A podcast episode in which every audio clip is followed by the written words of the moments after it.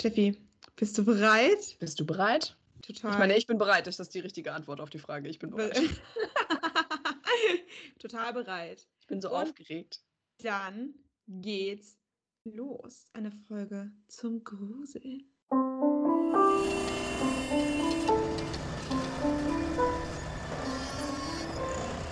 Herzlich äh, willkommen bei den Baumeisterinnen mit mir, Anne. Und mir, Steffi. Heute mit einem True Crime Special und wir mussten es gerade nochmal anfangen, weil ich irgendwie te- technische Probleme habe und auch mein ähm, Standard-Nudelsieb für den Plopschutz vergessen habe. Ähm, wir haben in den ersten sechs Minuten, wir haben es zum Glück relativ schnell gemerkt, dass es vielleicht nicht gut klappt, haben wir darüber gesprochen, dass ähm, True Crime Podcaster extrem krass unterwegs sind, weil so True Crime ist voll aufwendig, das zu recherchieren und so.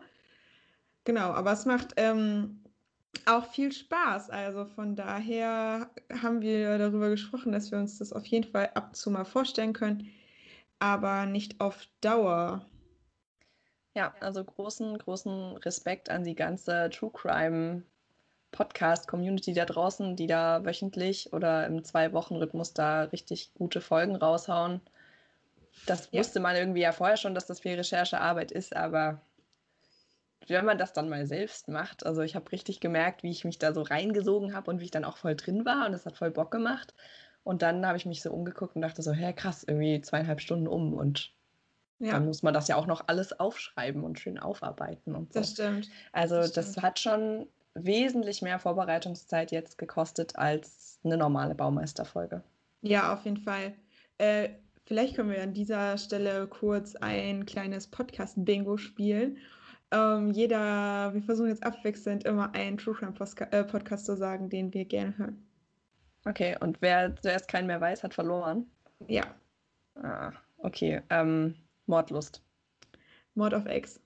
Ich wusste, dass du das sagst. Ja. Puppies and Crime. Ähm, Verbrechen von nebenan. Ähm, ähm, die Spur der Täter. Zeitverbrechen.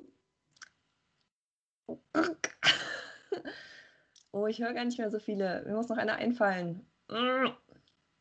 Hier, ähm, Zockers, oder wie der heißt. Dieser mit dem Gerichtsmediziner. Zockers. Okay, kenne ich gar nicht. Ähm, Sterncrime Spurensuche. Der ist übrigens richtig geil, der Sterncrime Crime Spurensuche. Ich habe da letztens auch eine Folge mal auf Insta geteilt. Da haben die einen ähm, Forstwissenschaftler interviewt, der aber ähm, sich super gut mit ähm, so Insekten auskennt und über die Insekten, die dann in Leichen oder auch um Leichen und Tatorte sind, dann irgendwie mega krankes Zeug rausfinden kann. Also ich kann die auch gerne nochmal die nächsten Tage nochmal teilen, aber das ist mega krass, was der Typ kann. Ja, die wollte ich mir auch noch anhören. Wenn du Sterncrime Spurensuchende nimmst, dann äh, nehme ich Sterncrime, den True Crime Podcast, den gibt es bei Audible. Ah, okay. Ja, äh, Da läuft ähm, gerade mein Probeabo. Deswegen Ach, konnte ich mir die ganzen Folgen anhören. ähm, es gibt doch noch von. Ach nee, der MDR-Podcast ist Spur der Täter, ne? Ja. Ähm, ähm, ah ja, hier ganz klassisch. Äh, Scheiße, wie heißt der? Ähm, der englische. My Favorite Murder. Naja, genau, My Favorite Murder. Ja, das wäre jetzt auch noch das nächste, was ich gesagt hätte. Und dann gibt es noch einen, den habe ich zwar nur einmal kurz reingehört. Ich glaube, Last Podcast on the Left heißt er. Ist Ah, auch ein amerikanischer.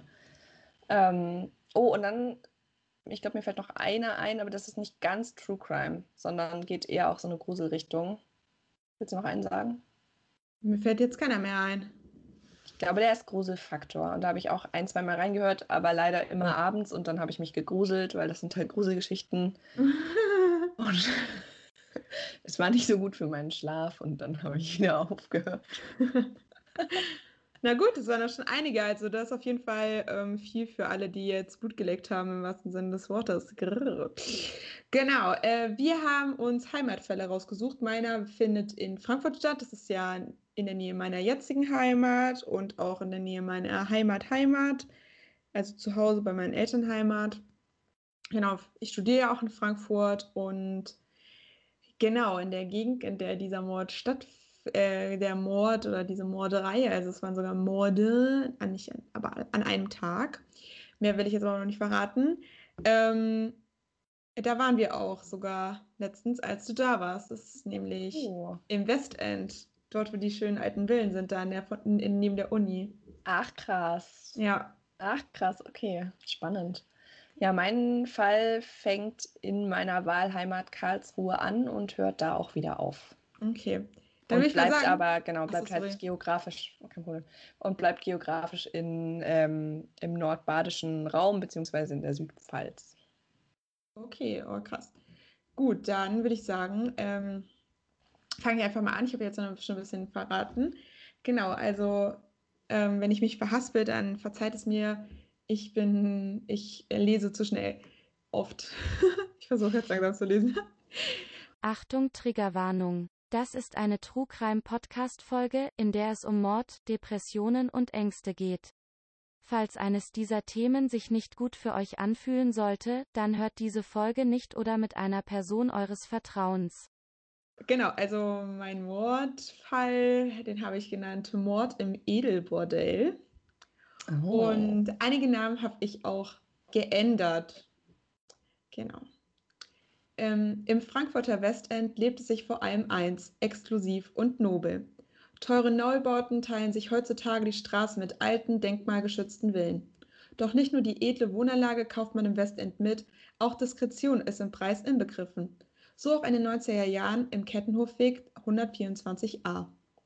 Die stille, denkmalgeschützte Villa könnte auch Grund zur Aufregung geben, doch da die Geschäfte ruhig verlaufen, fühlt sich niemand gestört. Der Kettenhofweg 124a, ein Edelbordell für die Frankfurter High Society, eine familiär, äh, ein familiär geführter Club, in dem man nur reinkommt, wenn man eingeladen wird. Hier tummeln sich Wirtschaft und Politik neben Behörden und Justiz. Hier kennt man sich, pflegt einen entspannten Umgangston, ist höflich und entspannt. Im Souterrain wird sich die Dame des Begehrens ausgesucht und in den oben liegenden Balkonzimmern vernascht. Wer all diese Männer sind? Man munkelt nur, führt doch die Managerin Ingrid keine Kundenkartei.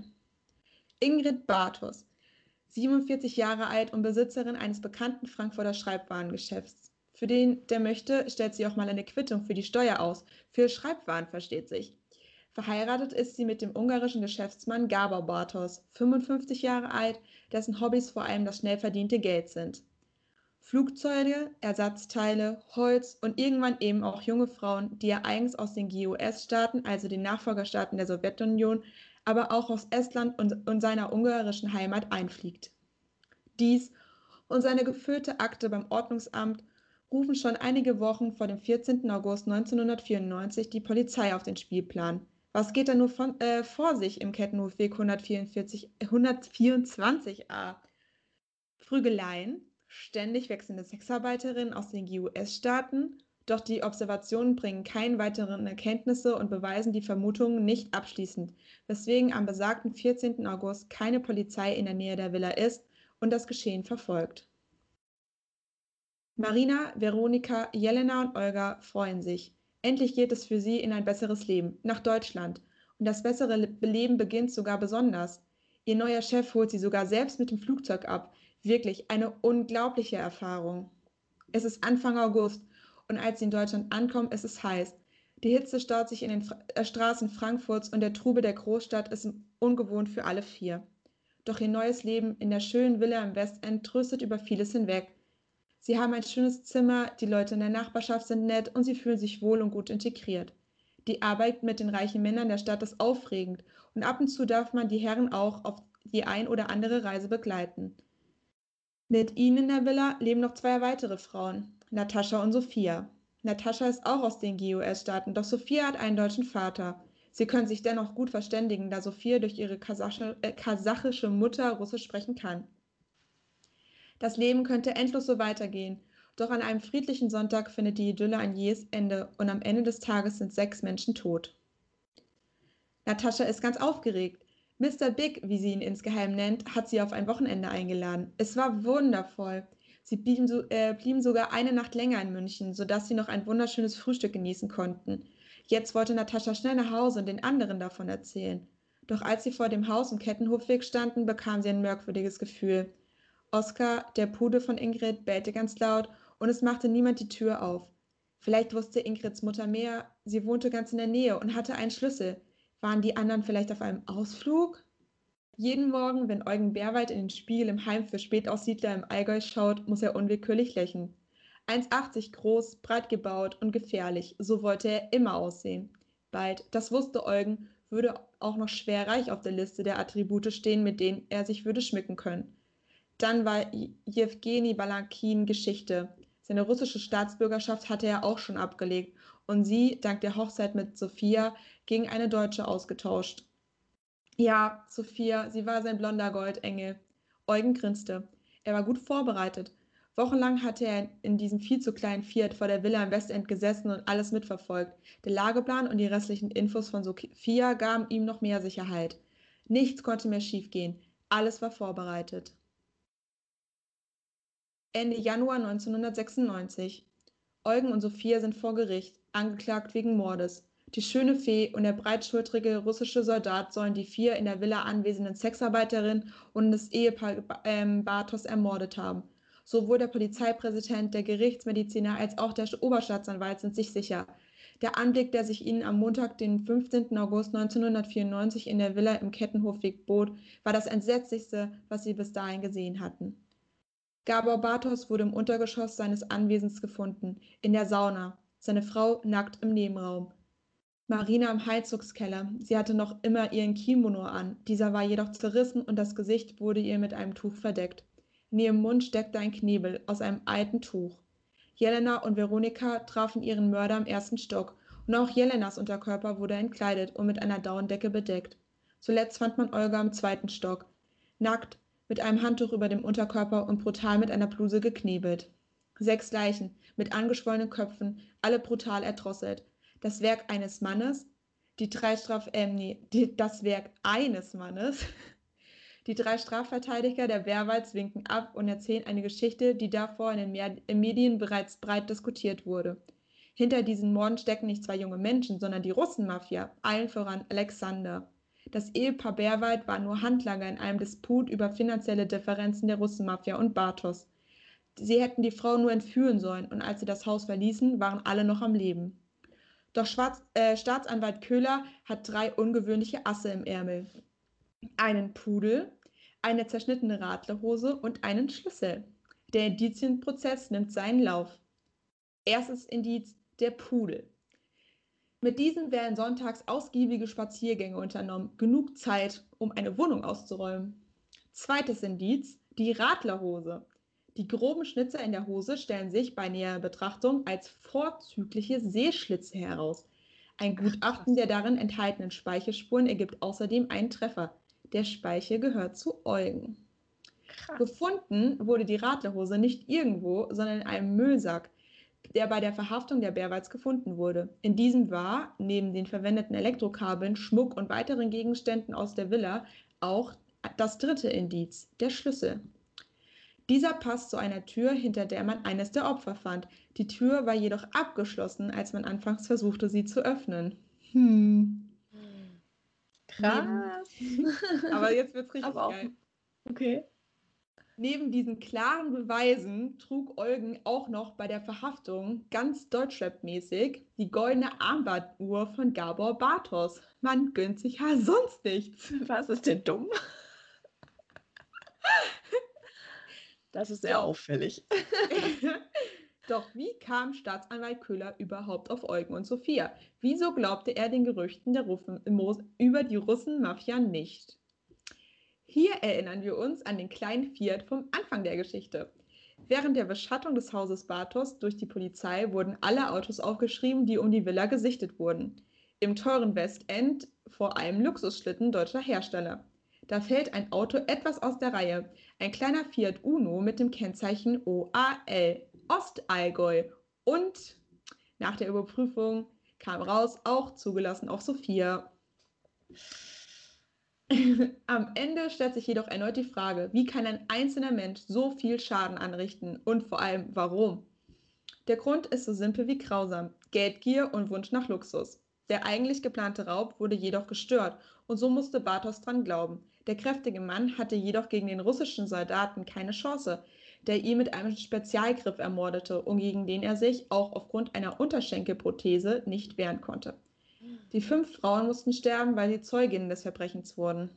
Am Ende wurde Eugen Bärwald zu einer lebenslangen Haft wegen Mordes in sechs Fällen und, ein, und Tateinheit mit schwerem Raub sowie der Feststellung der besonderen Schwere der Schuld verurteilt.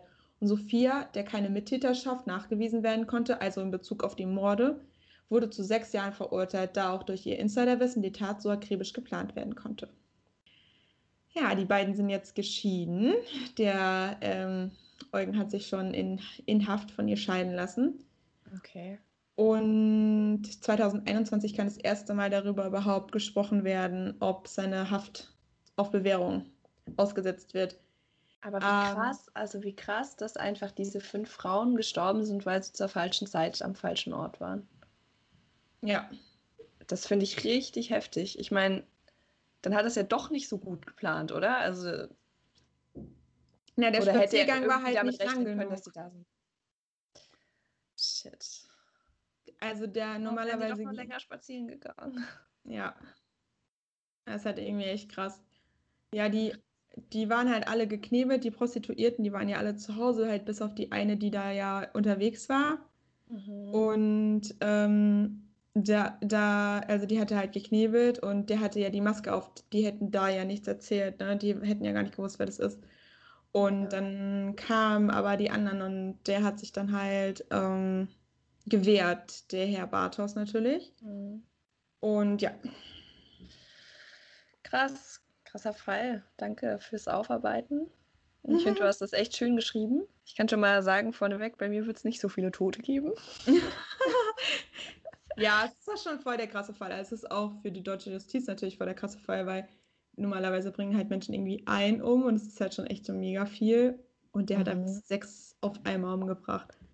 Aber hier das mit der Russenmafia, ist das so ein Gerücht, was sich so automatisch entwickelt hat? Oder haben die Sophia und der Tybi, ich habe seinen Namen vergessen, das, Eugen, haben Eugen. die das äh, gespreadet, diesen. Nee, also der, ähm, der ähm, Bartos, äh, Gabor Bartos, der war ja also das war ja schon bekannt, dass der halt so ein bisschen Dreck am Stecken hat. Deswegen ist der ja auch ähm, ah, beschattet worden. Mhm. Und dem wurden ja schon so ein paar Sachen nachgesagt. Es war ja auch schon komisch, dass da immer so viele ausländische Frauen aus der ehemaligen Sowjetunion waren. Und ähm, deswegen war das so der naheliegendste Verdacht. Aber der Köhler, der Staatsanwalt, hat halt nicht dran geglaubt und hat ähm, dann halt, also er hat sich dann irgendwie nicht so richtig abfinden können und dann deswegen hat er noch so parallel ähm, noch halt ähm, Ermittlungen äh, gestartet und ähm, genau, hat sich dann halt diese Sachen angeguckt und es halt einfach so witzig mit dem scheiß Fiat. Ne? Hätte der ein anderes Auto gehabt, wäre das wahrscheinlich, vielleicht, vielleicht, wahrscheinlich war es trotzdem aufgefallen wegen des Kennzeichens, weil das natürlich Ostallgäu, das dann natürlich, erwartet man natürlich nicht in Frankfurt. Ja, oder halt ein falsches Kennzeichen draufkleben oder irgendwas anderes, ne? Ja, also Irgendwas, was halt nicht auf ihn zurückführen lässt. Ja, und vor allem halt auch so ein, äh, und halt so ein Klapperauto im Westend, ja, das ist. ja, okay, das war natürlich an der Stelle auf jeden Fall ein Fail. ja, auf jeden Fall.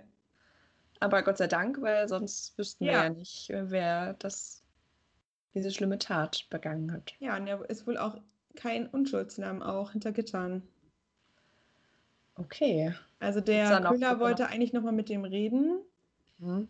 Äh, aber dann hat er halt mitbekommen, dass der sich halt auch in Haft nicht so geil verhält und dann hat das abgehakt für sich. Weil Sophias richtige Mittäterschaft konnte ja nicht abschließend nicht geklärt werden und es, dem, dem wollte er eigentlich noch auf den Grund gehen. Also er wollte eigentlich noch mehr Beweise.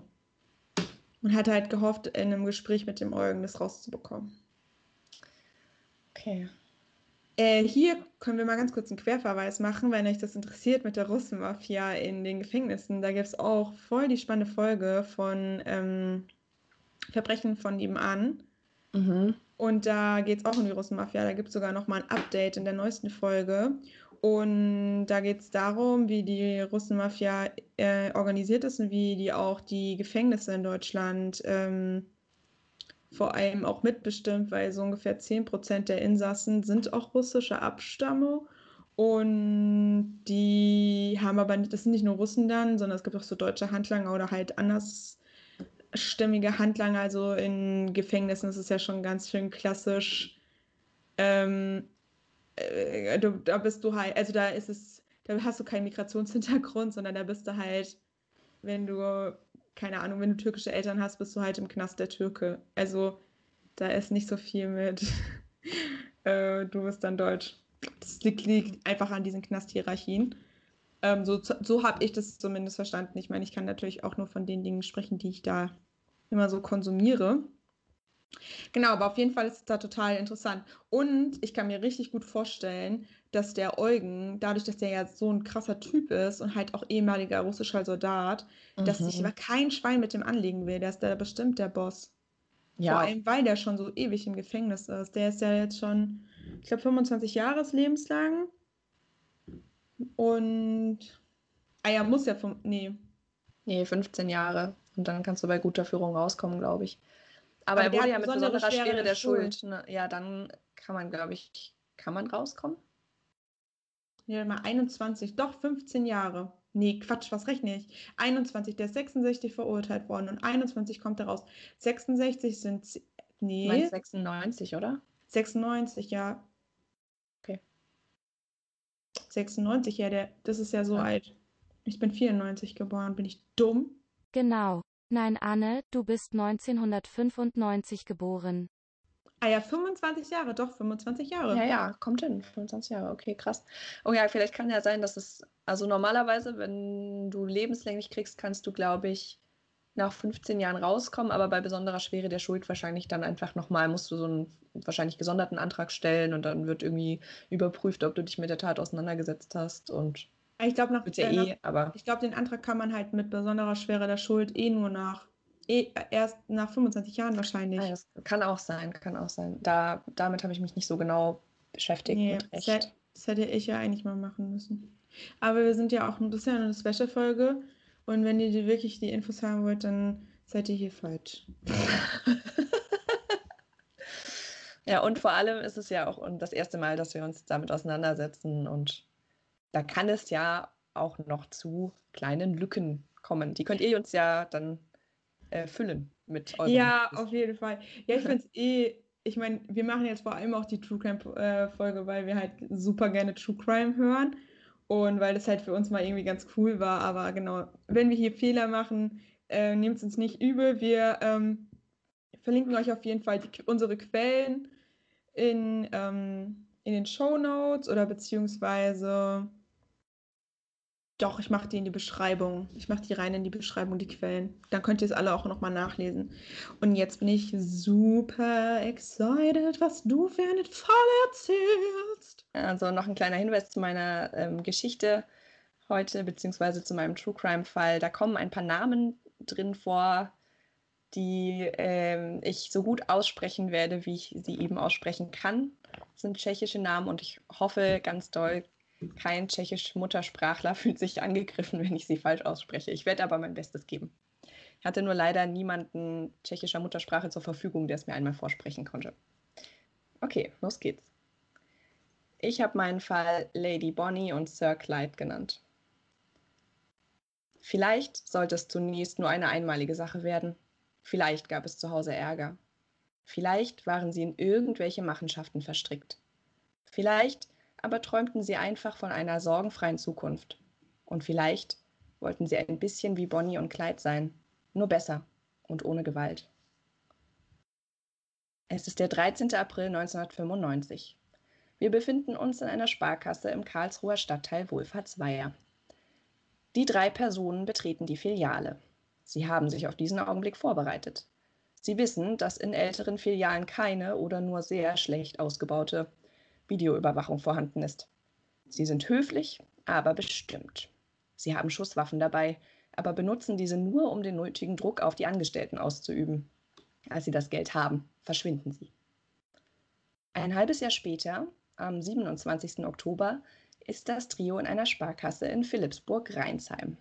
Sie gehen wieder genauso vor, höflich und resolut. So geht es weiter. Im Jahr 1996 begehen sie innerhalb eines halben Jahres vier Überfälle, zwei davon innerhalb von sieben Tagen. Waren sie am Anfang noch unmaskiert, so tragen sie inzwischen Wollmützen mit Seeschlitzen.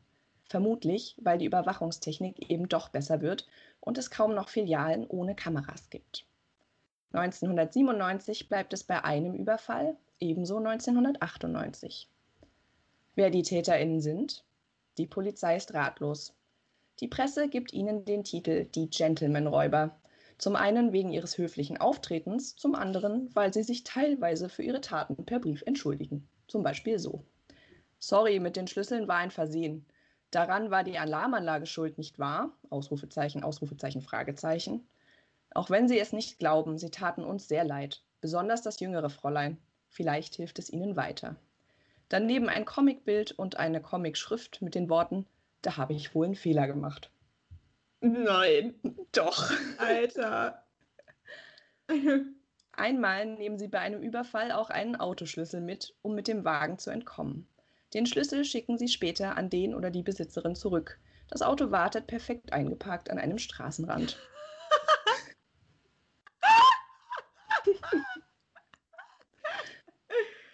Für die Überlebenden, und ja, ich sage bewusst Überlebende und nicht Opfer, dieser Überfälle vermutlich der reinste Hohn.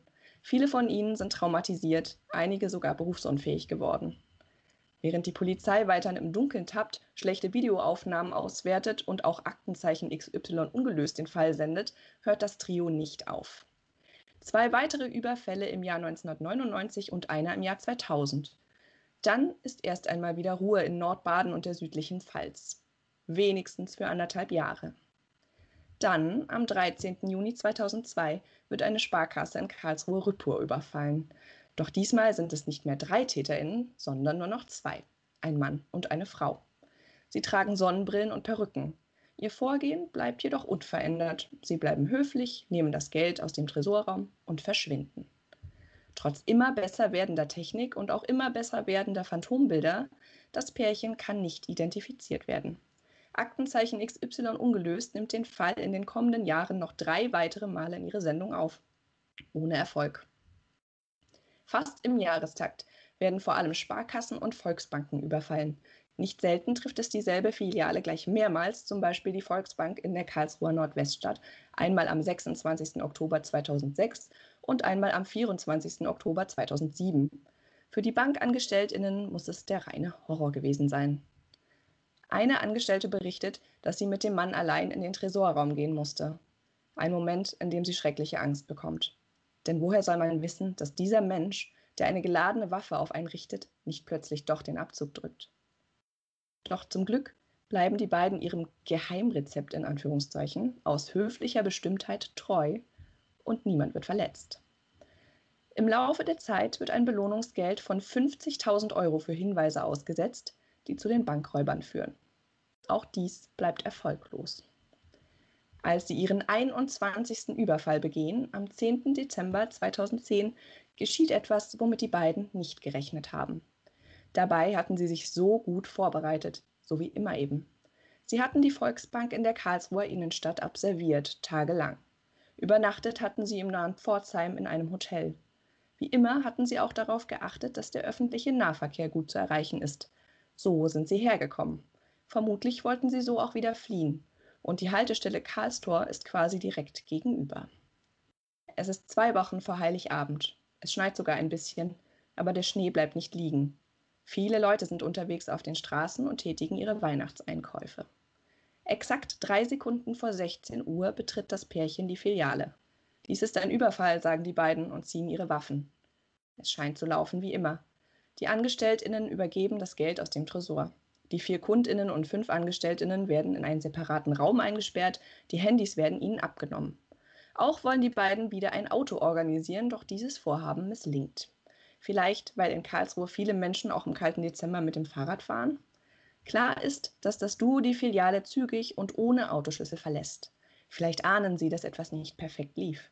Draußen ist Blaulicht zu sehen, doch wie kann das sein? Einer Angestellten ist es gelungen, einen stummen Alarm auszulösen. Als die Polizei eintrifft, sehen die Beamtinnen ein sich schnell entfernendes Pärchen. Sie wollen sie überprüfen und sprechen sie an. Das Pärchen beginnt zu rennen. Dann ziehen sie ihre Waffen und schießen auf die Polizistinnen aus weniger als 15 Meter Entfernung. Diese erwidern das Feuer und schießen zurück. 19 Mal. Der Schusswechsel lockt einen Mann aus seinem gegenüberliegenden Laden. Er arbeitet in dem Antiquariat und glaubt, hier werde wohl ein Gangsterfilm gedreht. Aber es ist alles echt. Die Waffen, die Schüsse, Menschen, die in Panik wegrennen. Ein Polizist fragt ihn, was er hier zu suchen hat, und schickt ihn weg, in Sicherheit. Der Augenzeuge hat Glück, wie viele andere Menschen an diesem Tag auch. Denn wie durch ein Wunder wird kein Passant verletzt. Dafür schlagen Kugeln in die Glasfenster der Straßenbahnhaltestelle ein. Im Nachhinein gibt es nur eine Verletzte und zwei Tote. Eine Polizistin wurde ins Bein getroffen, doch sie übersteht das Geschehen. Das Verbrecherduo kommt nicht glimpflich davon. Der Mann wird tödlich, tödlich verletzt und stirbt kurz darauf noch auf der Straße. Auch die Frau wird von mehreren Kugeln getroffen. Eine Kugel geht durch den Mund und tritt aus dem Kopf wieder aus. Man geht davon aus, dass sie Suizid begangen hat, als sie sah, dass ihr Partner zu Boden ging. Roland Ley, der damalige Einsatzleiter der Polizei, sagt, dass sie es darauf angelegt haben. Sie hätten sich festnehmen lassen können und der Schusswechsel wäre beendet gewesen. Doch das war anscheinend keine Option für die beiden. Sie, die so lange als Gentleman-Räuber die Presse und die Polizei in Atem hielten, sich sogar für ihre Taten entschuldigten. Sie entschieden sich für ein brutales Ende und nahmen dabei auch in Kauf, weitere Menschen zu verletzen oder sogar tödlich zu treffen. Doch wer sind der 40-jährige Mann und seine 38-jährige Partnerin? Die Polizei findet ihre Ausweise und durchsucht auch das Hotelzimmer in Pforzheim. Die Spur führt sie nach Tschechien. Sie sind noch sehr jung, als sie ihren ersten Plan in die Tat umsetzen, damals 1995. Sie ist 23 Jahre alt und er 25. Ruzena und Jaroslav B. Sie leben unauffällig und bescheiden in einem kleinen Dorf in Tschechien. Sie bewohnen ein kleines Einfamilienhaus und Ruzena hat einen Sohn mit in die Ehe gebracht. Vor ihm verheimlichen sie ihre Taten. Niemand hätte jemals geahnt, was die beiden auf ihren Reisen so treiben. Niemand hätte sie jemals mit einer der spektakulärsten Bankraubserien Deutschlands in Verbindung gebracht.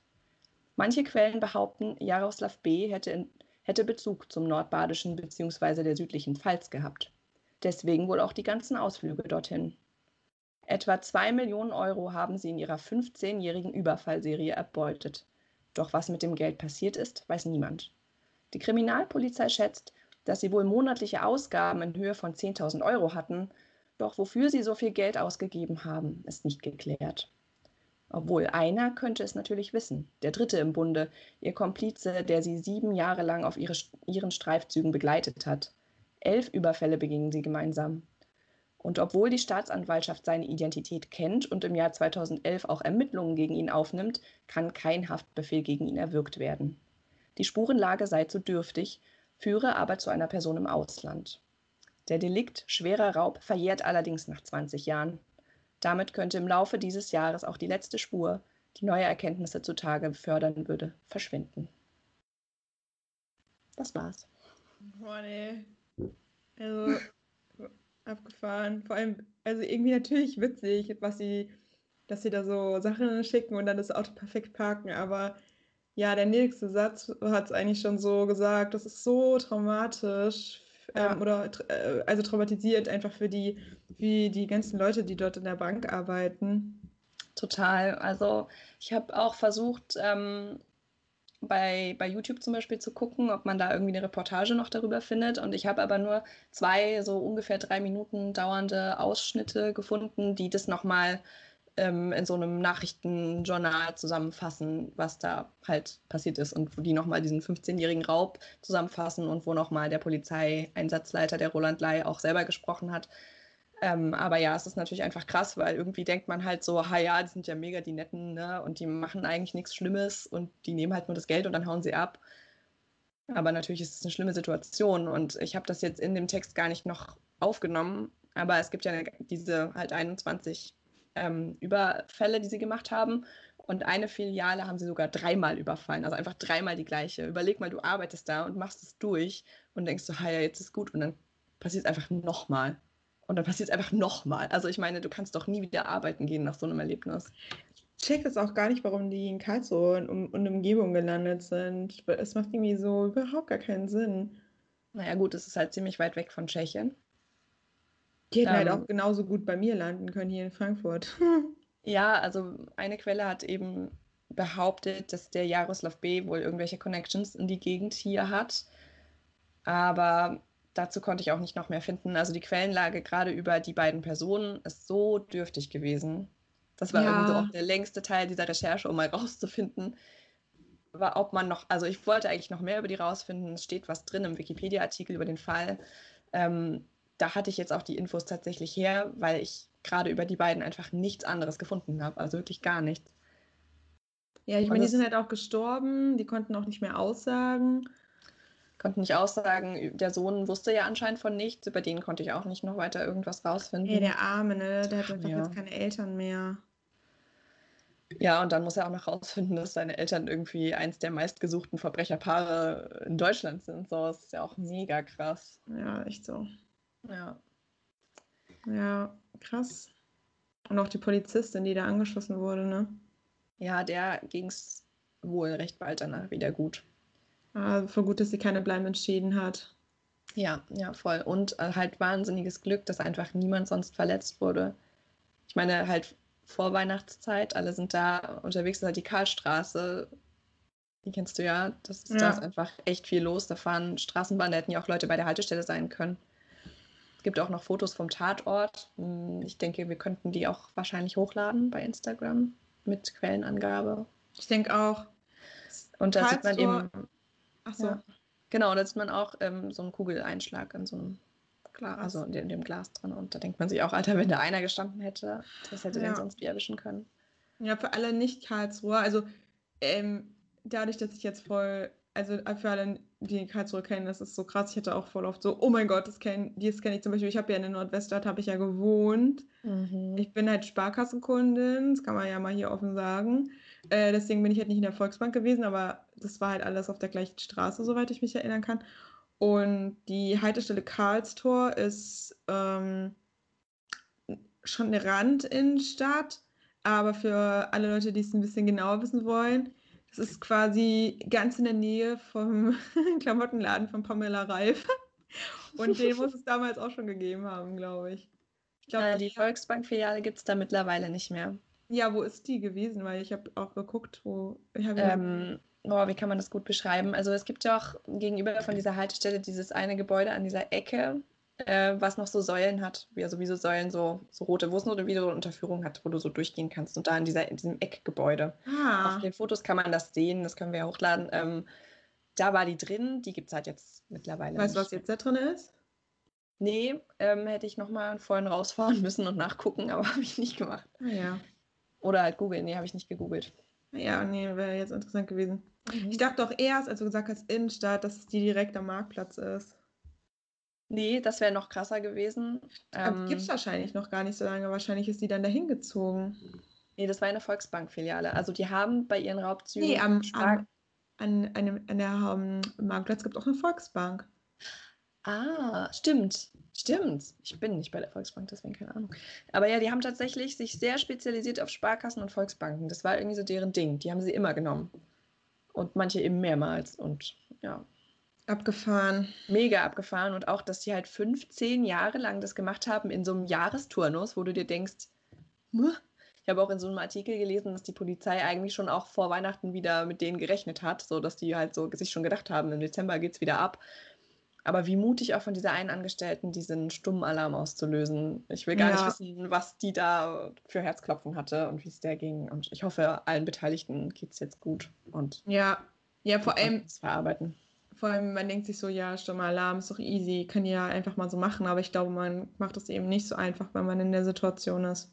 Und ich glaube, ich meine, sonst hätten das ja wahrscheinlich auch schon andere vorher machen können, wenn sie sich vielleicht getraut hätten. Vielleicht hatte sie einfach da die Chance, die sie nutzen Vielleicht konnte. um stand sie halt auch gut. Also, Vielleicht stand sie gut, ja, kann schon sein. die Leute sind ja nicht immer an der gleichen Stelle da in Sparkassen. Die sind ja auch mal verteilt oder so. Und dann stand sie vielleicht gerade echt gut und konnte das gut drücken, bevor, bevor, und hat es vielleicht auch schnell genug gecheckt. Mhm. Ja. Weil man Ja. muss ja dann auch, wenn du in so einer Situation bist ähm, und so Angst hast, dann wird ja auch alles ausgestellt in deinem Gehirn, also alle Bereiche. nur hier vorne, das an, an der Stirn, nur der Bereich äh, wird durchblutet und das ist so richtig dieser Urinstinkt-Bereich und die ganzen Bereiche, mit denen du so logisch denkst, die, die sind nicht, nicht so aktiv, wenn du Angst hast. Nee, und, und dann pumpt ja super viel Adrenalin durch deinen Körper. Genau.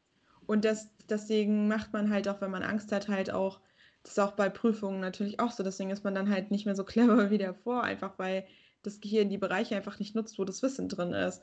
Und deswegen muss man schon das in kühlen Kopf bewahren, dann das ist so ein abgedroschener Barsch. Mhm. Aber, Aber gerade bei so einem Banküberfall, ich meine, man geht ja nicht irgendwie in eine Filiale und rechnet damit, dass jetzt gleich einer mit einer Waffe reinkommt und ich meine. Ich glaube schon, dass man damit rechnet, wenn man bei der. Ich habe noch nie damit gerechnet. Nee, aber wenn du bei der Bank arbeitest, Ach so, wenn du da halt arbeitest. klar sein. Also ich meine. Hallo, wir leben in Deutschland, muss klar sein, dass Banküberfall kommt, ey. Nee, könnte man ja eigentlich mal. Ich, ich frage mal meine Mama, die hat ganz lange bei der Sparkasse gearbeitet, ob. Frag sie mal. Ob, äh, ob sie. Also ob ihr einfach das Risiko bewusst war. Aber überleg mal, das hat ja 1995 angefangen. Ich meine, klar werden immer mal wieder Sparkassen und Banken und ne, so Geldhäuser überfallen. Aber wenn man da arbeitet, vielleicht gibt es das mittlerweile, aber damals vielleicht noch nicht, dass die irgendwie so ein Katastrophentraining machen. Vielleicht gab es das auch damals schon, ich habe keine Ahnung. Aber allein schon, dass es damals halt kaum Videoüberwachung gab, hat denen ja total in die Hände gespielt. Die konnten da ja einfach ja, aber zum Beispiel, man hat ja auch Erste-Hilfe-Kurse und wenn man dann aber Erste Hilfe leisten muss, weiß man auch nicht, was man machen muss. Nee, aber manchmal, glaube also es gibt, glaube ich, dann immer noch einen gewissen Teil von Menschen, die sich dann trotzdem irgendwie noch an irgendwas erinnern können und noch irgendwie reagieren können. Ja, ich denke schon, dass ich denke schon, dass es dazugehört zur Ausbildung. Aber ähm, vielleicht, ja, ich meine, man weiß auch nie, wie, wie man in diese Situation da reinkommt. Aber selbst wenn du so eine Ausbildung hast, heißt es ja nicht, dass du dich darauf einstellst. Also, nee, und ich meine, das ist ja auch dein Job. Ich meine, wenn man da jeden Tag mit der Erwartungs- und Angsthaltung reingeht, oh Gott, wir könnten überfallen werden, ich meine, dann kannst du deinen Job ja gar nicht mehr machen. Das stimmt, das stimmt. Ist auch wie, ich, ich denke mir das auch voll auf bei Zugfahrern, wie, wie es eigentlich oh, für ja. die ist, ihren Job zu machen, weil die einfach jederzeit damit rechnen müssen, dass sich irgendjemand von den Zug schmeißt. Und das, passiert ja auch statistisch gesehen, glaube ich, ziemlich oft. Ich glaube, du statistisch gesehen überfährst du als Zugfahrer, glaube ich, bis zu sechs Menschen. Ich habe das irgendwann mal gehört, dass du sechs Menschen in deiner ganzen Karriere als Zugfahrer überfährst. Wie krass das ist. Ich finde das so schlimm. Ich finde es voll schlimm, dass Leute sich vor den Zug schmeißen. Nein, ja, das natürlich auch, klar. Also nee, nee, nee, nee. Also absolut, also aber auch was macht der das Zug mit jemandem, der dann eben gerade in diesem Lockhäuschen sitzt. Ja, ja, genau. Ich meine es im Sinne von, ich finde es voll, voll schlimm, dass die das machen, weil, also wegen des Zugführers. Mhm. Wegen ihrer Depression. Ich weiß nicht so genau. Also, ich glaube, voll vom Thema weg. Also, ich ähm, habe jetzt nicht krass viel Erfahrung mit Leuten, die suizidal sind, aber so von den Erfahrungen, von denen ich sprechen kann, wo ich das mitbekommen habe, mal bei Leuten, die konnten schon denken. Also, also und. Ja, vielleicht ist es auch gar nicht dieses, man kann nicht mehr denken, aber einfach, dass es irgendwie wohl keinen Ausweg gibt. Ich meine, ich kann mich da insofern nicht reindenken, dass es mir nicht so geht. Also ich hatte noch nie so Gedanken. Ähm, aber wenn man selber, glaube ich, einfach nicht mehr kann und gar nichts mehr sieht. Es gibt super viele Wege, wenn man das möchte, können wir einfach nicht weiter drüber reden. Das ist irgendwie so ist ein schlimmes Thema. Ja. Ja, aber das ist ja auch genau das Problem. Es ist voll ein schlimmes Thema, aber keiner redet darüber und deswegen sind Depressionen halt so totgeschwiegen und vor allem Leute, die, die suizidal sind. Also, ja, also ich meine, das ist ja das, das ist ja, natürlich redet man nicht da gerne darüber, aber das ist ja genau das Problem, warum diese, warum alles, was sich darum ähm, dreht, halt so totgeschwiegen wird in der Gesellschaft, weil es ein unangenehmes Thema ist. Man hat auch immer das Gefühl, egal was man sagt, man judgt und man mhm. will ja die Leute nicht judgen, aber man kann natürlich auch es nicht gut finden, wenn Leute ähm, sich selbst umbringen wollen, aber andere Leute damit gefährden oder andere Leute damit irgendwie vielleicht sogar mit umbringen, weil wer weiß, wie es den Zugführern dann geht. Vielleicht wollen die sich dann auch umbringen, weil sie auch nicht damit klarkommen, dass sie jemanden überfahren haben. Und es ist ja auch genau das Ding bei dem, bei deinem Verbrecherpärchen, die haben ja nur das Geld mitgenommen. Das gehört ja den Angestellten nicht. Und die haben sich sogar danach entschuldigt. Aber im Endeffekt haben die, haben die ja trotzdem so eine, so eine Kulisse und Szenerie der Angst irgendwie gebaut. Und ja. Das, ist halt das Problem. Und das, das ist halt einfach der, es ist einfach der irgendwo auch ein Stück Egoismus von Leuten, dass die nicht weiterdenken und dass, dass die dann trotzdem so wenig Empathievermögen haben, dass sie dann nicht mitdenken, ah, okay, ich klaue zwar nicht den Leuten direkt das Geld, aber ich gefährde sie dadurch oder ich löse was in denen aus. Ja, naja, es ist halt wahrscheinlich einfach so dieses äh, in einer ausweglosen Situation sein und das als Rechtfertigung dafür nehmen, dass man etwas tun darf, was eigentlich nicht passieren sollte. Also ja. auch gerade bei den beiden Verbrechern. Also ähm, aus meinem Fall, ich, es ist ja überhaupt nicht klar, warum sie das überhaupt gemacht haben und warum sie das so lange gemacht haben.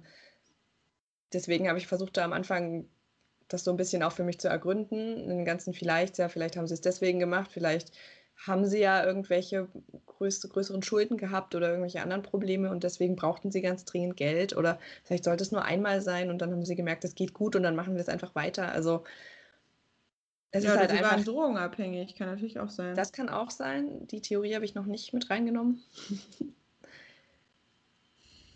ja. Aber ist, da gibt es ja auch einfach so viele Fragen, warum die nicht mehr geklärt werden können, weil es die Person ja nicht mehr gibt. Das finde ich eigentlich am traurigsten an dem ganzen Fall, dass man die Leute, also weil das irgendwie nicht befriedigend ist, weil man die Leute nicht fragen kann, warum habt ihr das gemacht? Also ja, einfach dieses Warum wird nicht geklärt und das ist so Ungewissheit und das ist total scheiße. Ja. Ja, ich finde es irgendwie voll. Voll krass auch bei meinem Fall oder allgemein. Unsere Fälle haben ja beide irgendwas mit Geldgier zu tun. Ja, stimmt. Und das, obwohl wir es gar nicht abgesprochen ja, hatten. Und ich finde das irgendwie total krass, was das, da was das macht, ne? Ja. Und wie getrieben man sein kann nach sowas Flüchtigem wie Geld. Also ich meine, klar braucht man natürlich Geld, um sich einen gewissen Lebensstandard leisten zu können, den man will. Und ich sage auch gar nicht, dass Geld nicht wichtig ist. Also Leute, die sagen, dass Geld nicht wichtig ist, die haben halt einfach zu viel davon. Aber grundsätzlich dass man in Kauf nimmt, dass man jemand anderen das Leben nimmt, nur um sich dann an dessen Hab und Gut zu bereichern. Das finde ich so, so krass, dass man überhaupt so einen Gedanken fassen kann. Ich meine, dass man es dann auch noch macht, ist ja nochmal eine andere Stufe, aber dass man wirklich darüber nachdenkt und das plant und sich in so ein Fiat setzt und die ganze Zeit diese Villa oder dieses Haus halt observiert und dann eben auch noch in Kauf nimmt, ah, naja, gut, jetzt tauchen die auch noch auf, die anderen Weiber, dann müssen die jetzt auch noch weg. So, weil die haben das jetzt gesehen. Finde ich einfach richtig, richtig krass. Ich meine, in dem Moment hätte er sich ja auch noch entscheiden können zu sagen, oh fuck, ich laufe einfach weg oder so. Ja.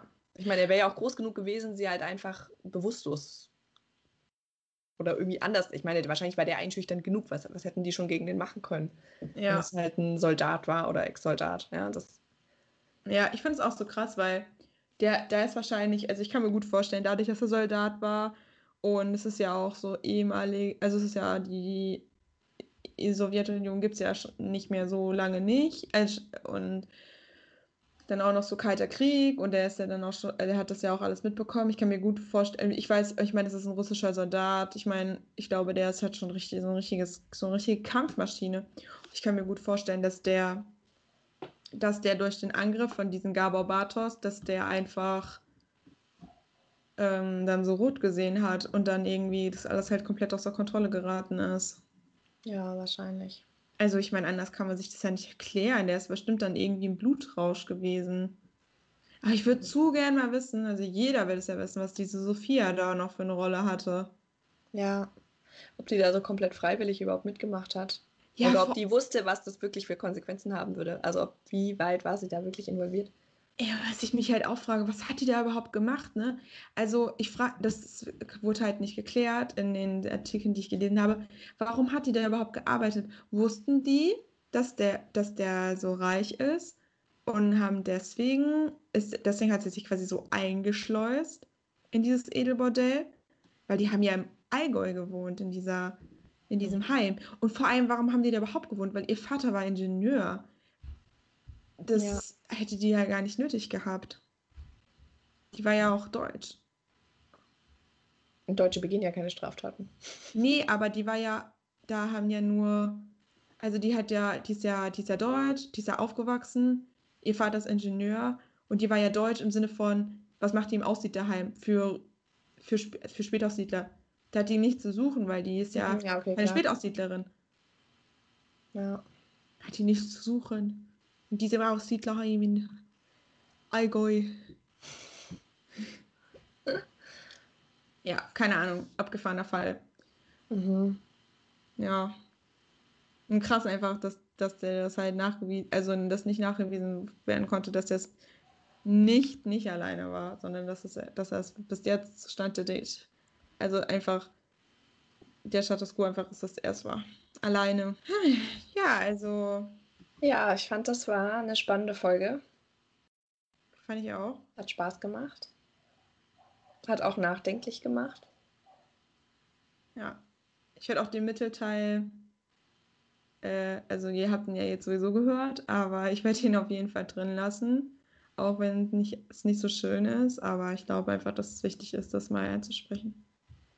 Stimmt. Ich glaube, ich bin bei sowas einfach. Ich habe in dem Moment irgendwie nur gedacht, wir kommen voll vom Thema ab. Und das ist halt irgendwie auch was, mir persönlich fällt es einfach schwer, über sowas zu reden, weil es mich dann auch direkt so unglaublich traurig macht. Und dann, ja, Ja, ich kann das dann fällt es mir einfach schwer, in so einem öffentlichen Raum wie halt dem Podcast darüber zu sprechen.